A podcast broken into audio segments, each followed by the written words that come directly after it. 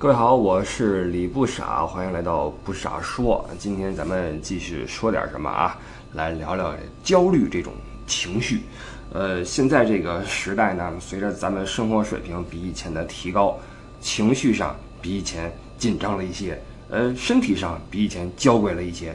呃，很多人呀。会有事儿没事儿的，觉得自己有点问题啊，实际上呀，可能没什么事儿。但是呢，咱们现在啊，更多的关照自己的啊生理、心理的情绪。很多人带着怀疑来看待自己的内心世界啊，是不是我是不是有点什么问题啊？包括很多人呃，会有一点自我调侃啊，有些人这个随口就说啊，哎呀，我这个密集恐惧症犯了，哎呀，我这个。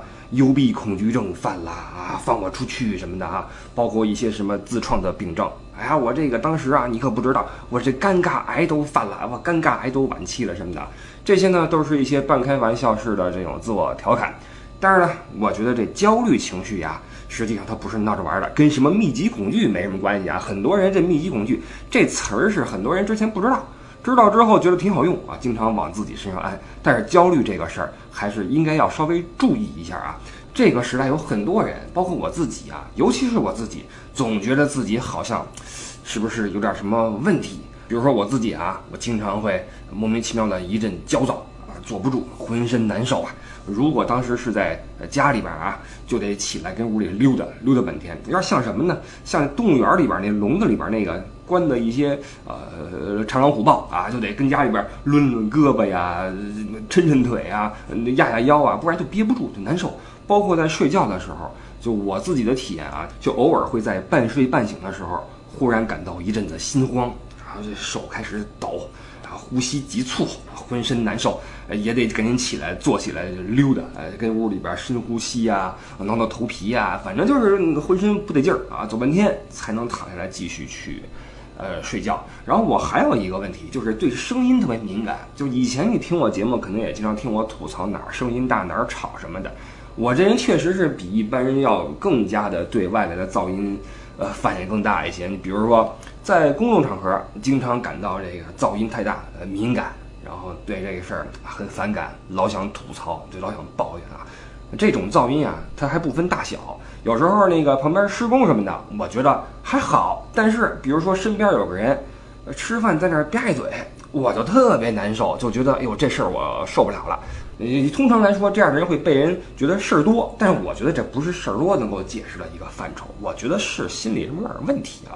包括还有一个奇怪的特征是什么呢？我老被吓到，而且是经常是那种特别微不足道的小事被吓到。比如说啊，跟家炒菜做饭，你跟那儿啪啦来啪啦去。然后这个我我可能稍微的高一点儿，然后呢，这个抽油烟机都有对吧？我这个头啊，总得在抽油烟机边上那儿呃晃悠着。那有时候呢，这头发丝儿就会燎到一下啊，就是这个碰到一下抽油烟机的那边儿，就扫那么一下，我能吓一跳，就很奇怪，就是应激性的就一下就就脑袋就就就躲一下，脖子就梗一下。包括有时候那个呃洗头洗头的时候，你你胳膊不在那儿。呃呃弄头发，然后胳膊肘碰到浴室的墙一下啊，碰哪儿一下就就，哟吓一跳，就会很奇怪，这种感觉很痛苦。就是虽然说没什么大不了的，但是这种情绪让你很烦躁。我就觉得是不是哪儿不太对？不过今天呢，这个咱们不做什么病理性的研究啊，我也不是来跟各位普及这种知识的，咱们不从理论上去剖析这个事儿。今天呢，只是想聊一聊，或者说吐吐槽啊，说一些呃个人的一些焦虑的体验、焦虑的情绪。呃，作为一个龟毛的人，那这世间万物皆可令我焦虑，所以事无巨细啊，就没完没了。那今天呢，着重聊一下那种我自己觉得焦虑的一些呃情况，包括这种交通焦虑，这是我自己创的一个词儿啊。就上街之后觉得，哎呀不舒服，觉得这紧张，一上路就有那个问题。哎，插一句啊，就是。有些人是不是觉得“上路”这个词儿不吉利啊？我问一句，因为很多时候，呃，说话的时候，因为我这人没什么禁忌，导致我说话的时候总被人提醒说：“哎，你这么说不合适。”有一次就是跟人家说一块儿开车去什么地方，我先上路，你们跟上，好吧？人家不高兴了，哎，怎么说话呢？人家呸呸呸啊，这这这还挺在意的哈。我觉得有时候说话也是个艺术啊，有那么过分吗？啊，上路啊，先上道啊，不能上道，一上道就有点儿。其实我觉得呀。很多时候，人的一些应激性的、神经性的反应啊，或者说条件反射啊，都是后天慢慢培养的一个结果。比如说我表弟啊，我这小时候跟他住一起，我就有这么一个心得体会。因为这个我姨呀比较关心他，就各种的叮咛啊、嘱咐啊、爱惜啊什么的。每次啊，他要出门的时候，跟我出门玩的时候啊，其实也不是出远门，就跟院里边溜达溜达、骑会儿车什么的。我们的一个院嘛，机关大院，我姨就非逼着他先上厕所，先上完厕所之后再出去玩，省了之后找不着地儿，那你解手对吧？久而久之，养成了一个习惯，一说出门就不行。到今天了啊，那小时候这小学的事儿了，到今天了，三十好几的人了，一出门不行，我得先去个洗手间，这就是典型的一种条件反射。这个毛病呢，我没有啊，但是呢，我是出门之后就开始犯病，首当其冲的是一种心理，就是出去一阵之后，一回想，哎呀，是不是忘锁门了？哎，这个困扰我估计很多人都有啊，就是总怀疑自己是不是没锁门，然后担惊受怕好长时间。这种情况还出现在我平时呃带人出去玩，车后边很多行李，车里边很多人啊。到了之后，拉手刹、熄火、关灯、锁车，然后走，我们去吃饭去，走，我们去景点。然后说着说着，聊着聊着，吃着吃着，突然觉得哟，车门是不是没锁呀？没锁就死定了，后边全是行李。丢了的话就废了啊！刚买的什么奢侈品什么的，对吧？整个人开始失魂落魄。然后如果近的话，还能回去检查一下；远的话就难受个一天半天的。然后郁闷的是什么呢？就每次回去检查车门锁没锁，就跟每次担心没锁家门一样啊！回去一看，都锁了，没有一次是没锁的。但尽管如此，每次还都是担心说：“哎呀，我是不是忘了这个？哎呀，我是不是忘了那个？”这个毛病到今天也没有说好转多少。好在现在是不怎么开小车出去带人玩了，现在都是大巴车啊，大巴车到爱锁不锁跟我也没关系，对吧？不锁是你的事儿，我就不操这个心了。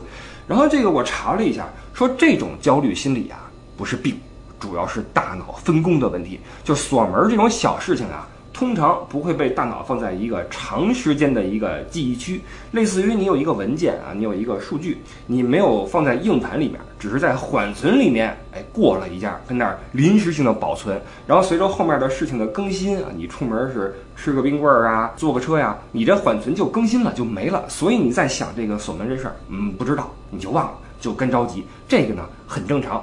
但是锁门这个小事儿呀，你说我们要每次都给它放在长时间的记忆区，也不是很现实，因为它确实是太微不足道一个每天要做的一个事情。所以呢，我看到一些辅助方法可以帮助我们解决这个事儿。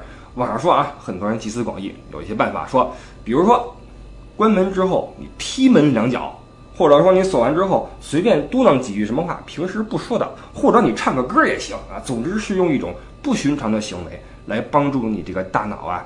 去记住这个事儿，因为这事儿不正常，因为不正常，所以你会记得很清楚，那你也就不会有这种呃担心自己没有锁门的苦恼。所以现在我一般，比如说我开车出去哈，锁车之后，我都要自己嘣嘣拉两下那门，确认没事儿了，我才离开，养成一个习惯啊，拉门的习惯，不然呢魂不守舍很难受。而且呢，出于安全的考虑，我也给各位一个建议，就是大家在欧洲自驾的时候锁车之后，最好也这么拉两下车门，因为据说呀。有这么一种干扰器的被不法分子掌握在手里面。你锁车的时候一摁那个钮，它干扰器在那时候发射一个信号，会阻止你这个钥匙让车去锁那个门。然后等你离开之后，它去偷你东西怎么样？所以出于安全的角度去考量，大家注意，呃，确认车门锁好之后再离开。那像我这种出门怀疑自己没锁门呢，是很多人都有的一个问题。我再说一个我的焦虑情绪啊，就是每次坐火车也好，坐飞机也好。不提前个一两个小时到达站台或者登机口就不踏实，这个有没有人和我一样问一下啊？包括去机场总怀疑自己没带齐东西，这个有没有？按说我平均一年也坐不少次飞机，但是每次去机场我都心里面发毛，这算不算一种焦虑的体现？因为焦虑很多时候是一种没有必要的担心嘛。像我去机场，每次都觉得自己忘带什么东西，衣帽兜硬硬的还在啊，都在，护照也在，什么钥匙也在，钱包也在。但是每次出门出远门，总担心自己有这个纰漏，我觉得这就有点问题。然后呢，就有人教了我一个方法，我给大家分享一下啊，叫伸手要钱，就是出门之前，一身份证，二手机，三钥匙，四钱包。伸手要钱，有了这四样，出门的话基本上什么事都搞定了啊。除非说您说去办什么房屋过户、房产什么过户，这办不了啊。但是坐个飞机、火车什么的，这个是够了。但是这个对于我的那种紧张，就是非得提前几小时到达站台和登机口这种紧张，没什么用。这种情绪在，比如我在德国坐火车的时候，经常有这种感觉，就是因为它站台都是开放的嘛，你随时可以去，然后找自己的车，记站台什么时候开车会来。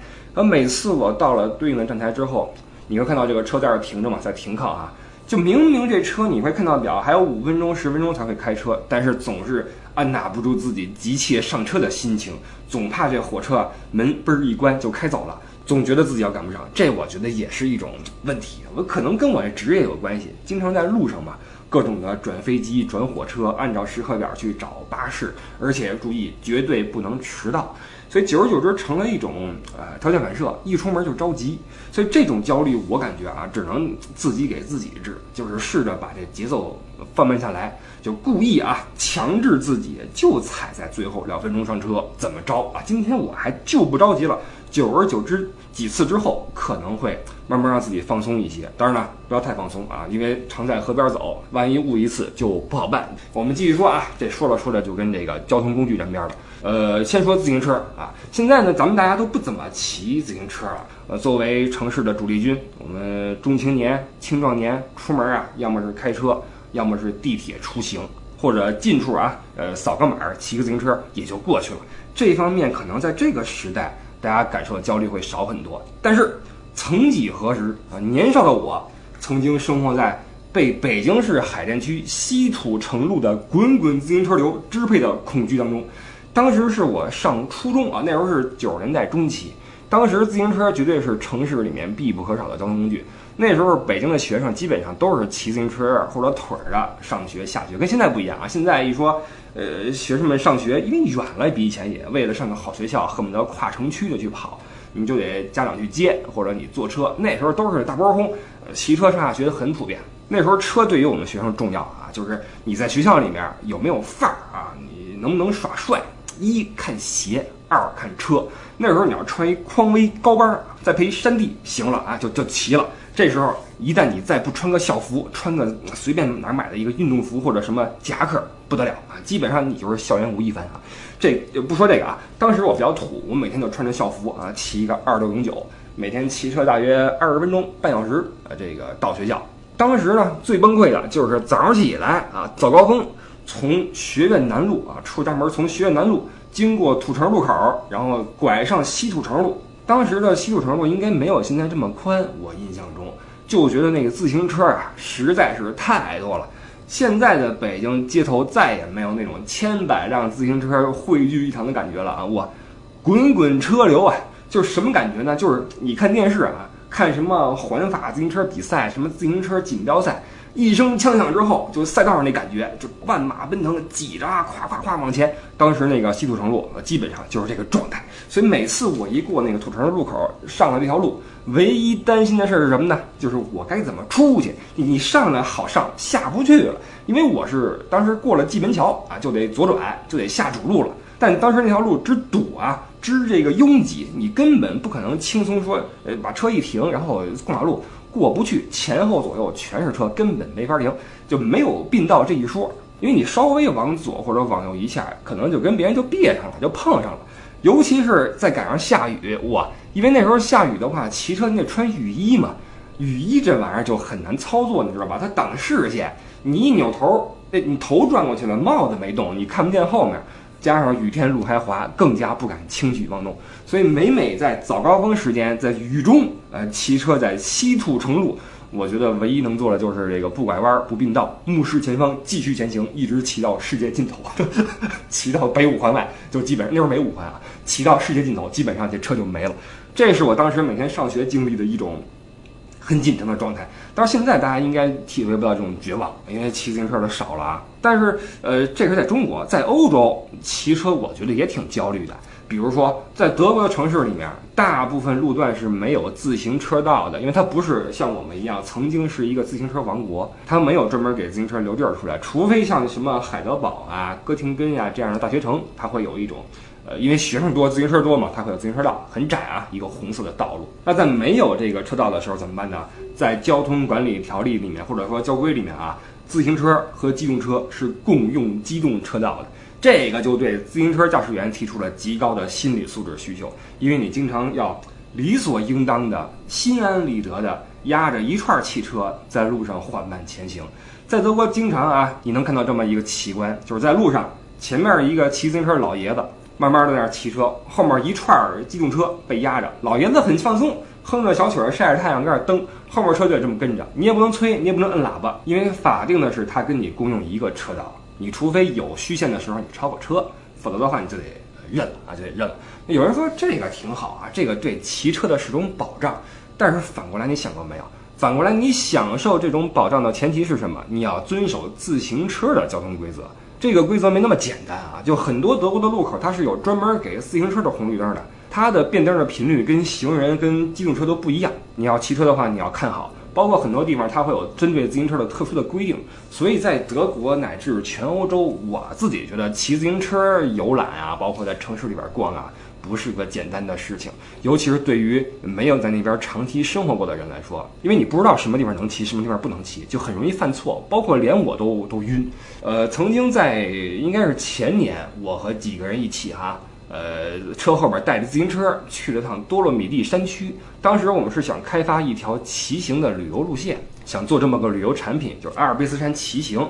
当时我们的困难是什么呢？我们得采路书嘛，得画出来哪儿能骑，哪儿不能骑，哪儿好骑，哪儿不好骑，哪儿是沙石路，哪儿是柏油路。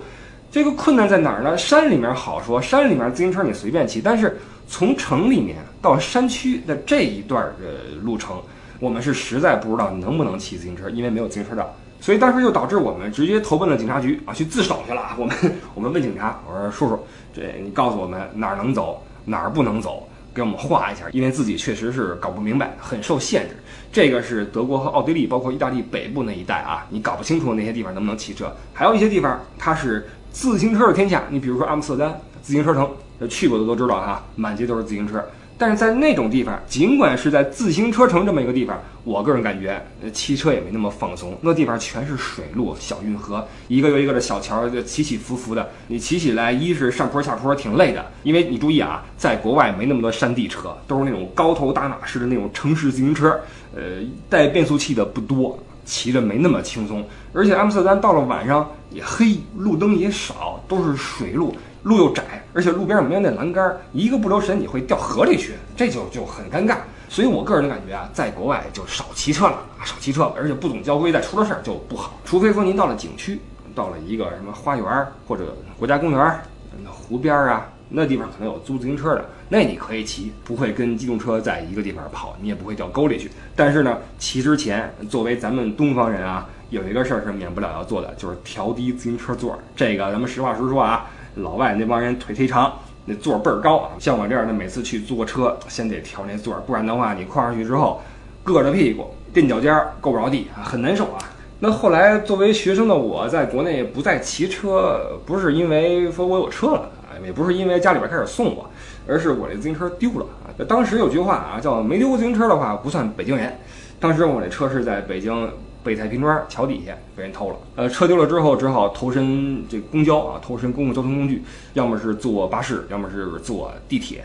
呃，其实我对这种公共交通工具一直是很有好感，因为我觉得呀，这公交线路是一座城市的血脉，然后每一个站啊，就像我们中医说的哈，每一个站点就是一个穴位，因为它不会无缘无故的设一个站点出来嘛，那一定有什么东西，可能是交通的交汇，可能是一个历史的。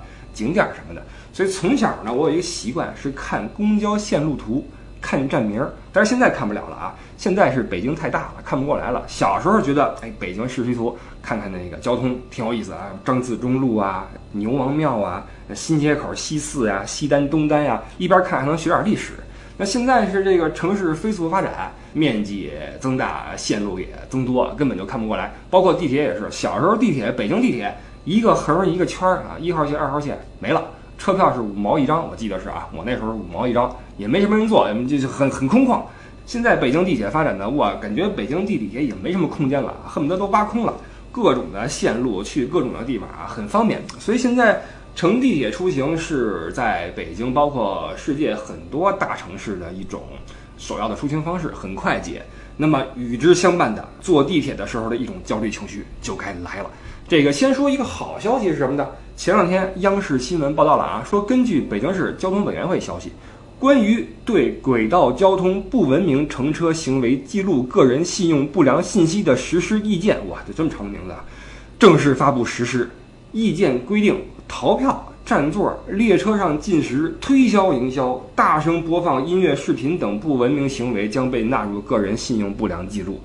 这个我觉得啊，大快人心啊，因为我相信很多人会跟我一样，对地铁乃至这种高铁列车里面的很多行为感到无法忍受。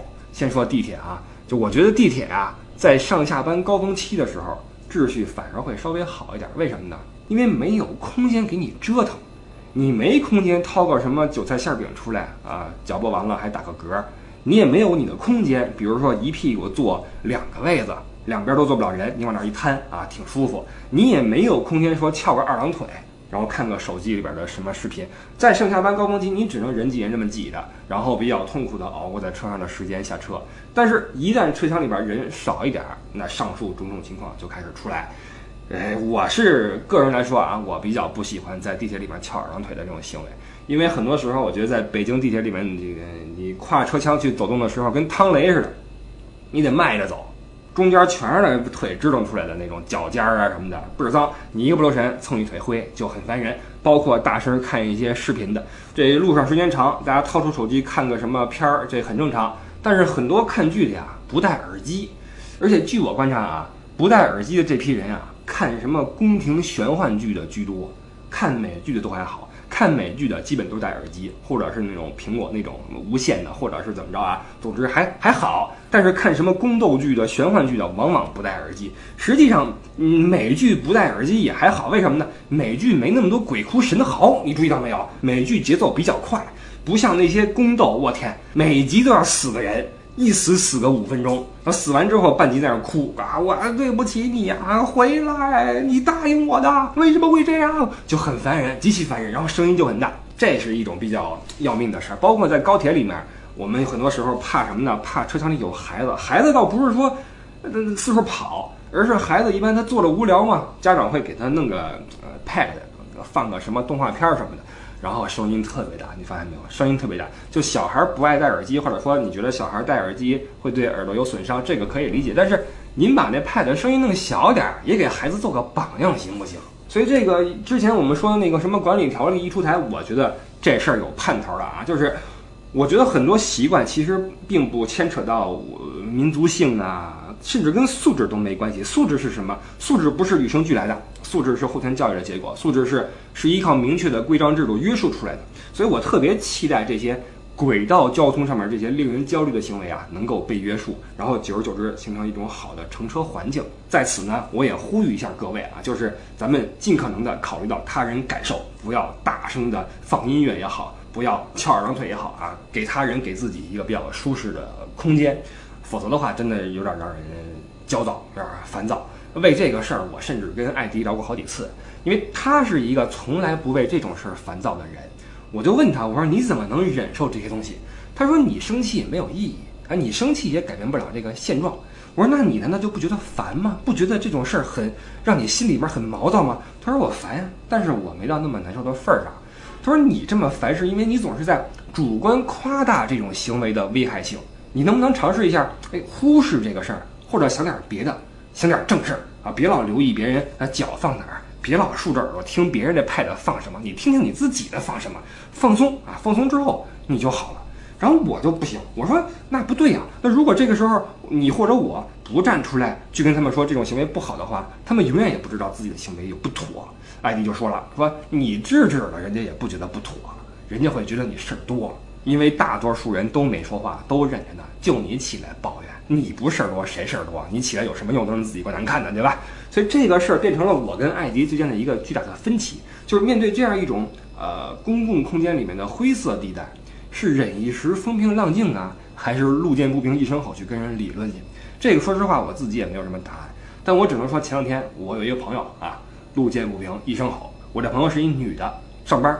上车之后呢，身边有一人拿手机放电影，然后他就忍不了了。他说：“您没戴耳机呀？”旁边那个放电影那个也是个女的啊，丝毫没觉得哪儿不妥，直接就回一句说：“没戴怎么着？你先朝你一边待着去呀，你别跟我这坐着呀。”然后我这朋友也你你也不能打人家对吧？怎么办呢？气够呛，回来发个朋友圈，吐槽这个事儿。所以这个事儿大家怎么看，我也不知道，是觉得他蠢呢，还是觉得他做的不错啊？反正可能这是个过程吧，是个文明进展的过程。但从我个人角度来说，我觉得他做挺好的。呃，虽然说他没像艾迪一样啊管住自己的焦虑，但是他的这种焦虑情绪也为我们的以后的文明乘车环境做了一定的推动。我觉得做挺好啊，感谢这位朋友的路见不平一声好。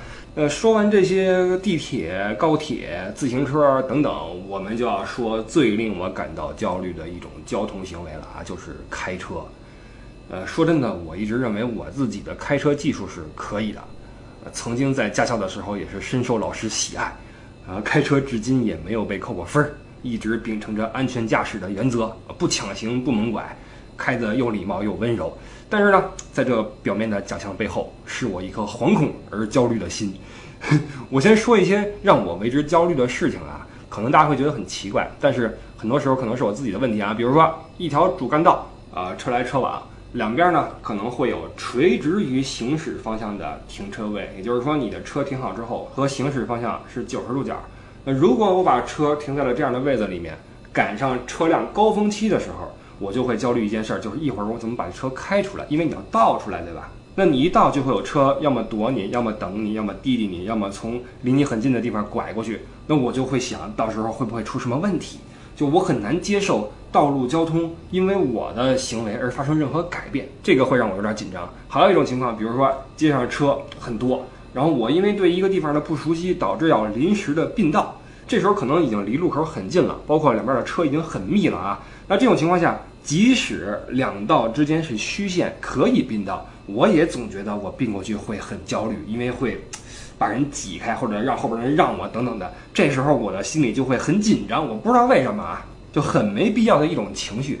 我就琢磨是不是这是我在德国考驾照的时候太过于入戏了，因为在欧洲，包括在德国啊，开车真的是对交规的遵守程度特别的高，在路上哪怕你是有一丁点儿的。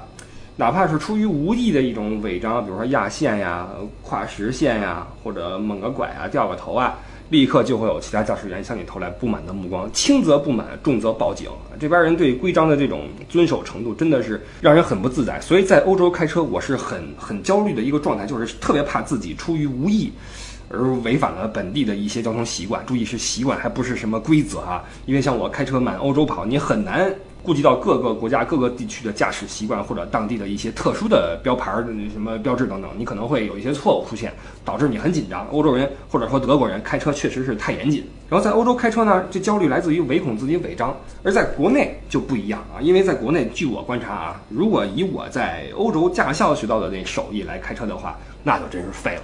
实际上，在中国我是有驾照的啊，我考过本儿，在欧洲我又考了一个本儿，但是在国内我从来不开车，一直是打车。因为我一直觉得，在国内的这种交通环境，包括驾驶习惯什么的，对我来说比较的凶险，而且很多细节让我觉得挺无奈的。嗯，比如说曾经一度啊，一度我觉得，哎，国内的司机怎么并道什么的不打转向灯呢？为什么没有这个习惯？后来我发现了，就很多时候你一打灯，后边的反而更不让你，后边的车嗖就怼上来了，你反而过不去，还不如趁后边不注意，啪一把过去，还插进去就完了。那反而会使得后边的车比较理解啊，觉得哎技术不错，可能就过去了。就这种驾驶习惯让我很很不适应。包括在车道变窄的时候，比如说两道并一道，你不论是有施工也好，还是说一起去前面收费站过去也好，需要两边的车一起挤到一个呃行车道里面去。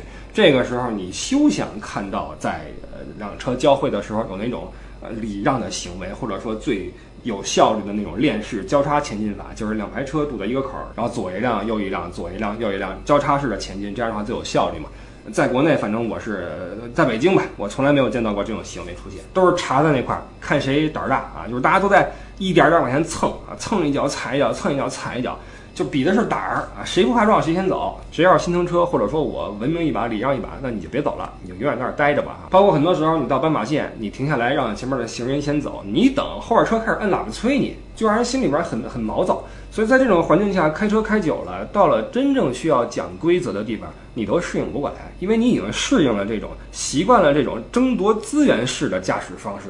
曾经我在德国，我带一个当时是自驾团啊，保时捷自驾团，几辆保时捷在那儿开，我在后边一个保姆车上面拿一步话机啊，随时跟几辆车的呃游客了通话，告诉他们有什么要注意的啊。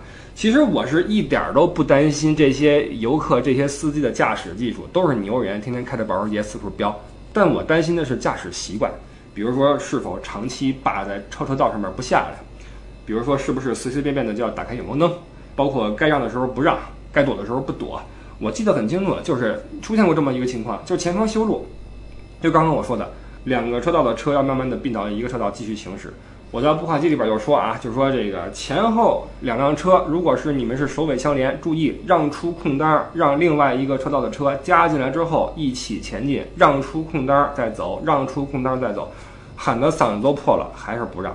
就是你不挤我，我就跟着走，我就贴着我前面车走。反正你不过来，我就贴着走。你过来的话，咱们就别啊，看谁能别过去。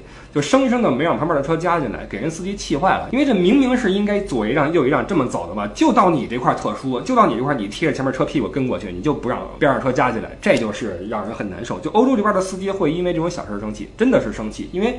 大家都在遵守交通规则，怎么就你不礼让呢？怎么就你违规呢？怎么就你只考虑自己的利益呢？他们会为这事儿特别生气，但是没办法，这就是两边驾驶习惯的一个一个区别。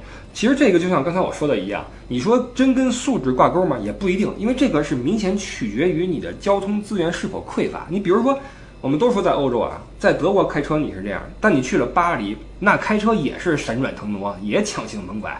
因为路上都是车，开的都挺野的，所以这个跟客观环境是挂钩的啊。我们中国的城市人口密度这么高啊，开车肯定不像欧洲那种几十万人的小城市一样啊，这个不能横向去比。所以期待我们的这边路况能够慢慢好一点啊。啊，还有一点啊，就是我发现人呀，就部分国家啊，这个只要是人，一旦上了车就容易着急上火，你发现没有？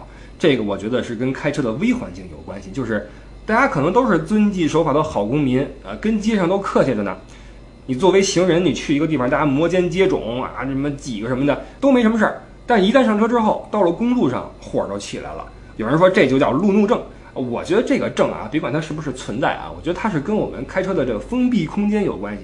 就是在这个车里面，我们谁也看不见谁，没有视觉接触，也没有肢体语言，所以当小摩擦出现的时候，一切能够缓和情绪的沟通，一个眼神也好，一个动作也好，都是不存在的。你能看到的就是两个铁皮。在争一个小地方，这时候我们就容易生气。这个跟我们平时面对陌生人的时候那种谦逊有礼的态度是截然相反的。这个是跟我们的开车环境、微环境相关。所以我是觉得在街上大家尽可能的给对方多点宽容，因为很明显没那么多恶人，没那么多坏人啊，而且谁都有点着急的时候，或者说都有犯错的时候。那为什么你在街上跟人家走路的时候被人绊了一下，被人碰了一下，俩人一点头就过去了？为什么在街上被别了一下你就你就气不过了呢？你就生气了呢？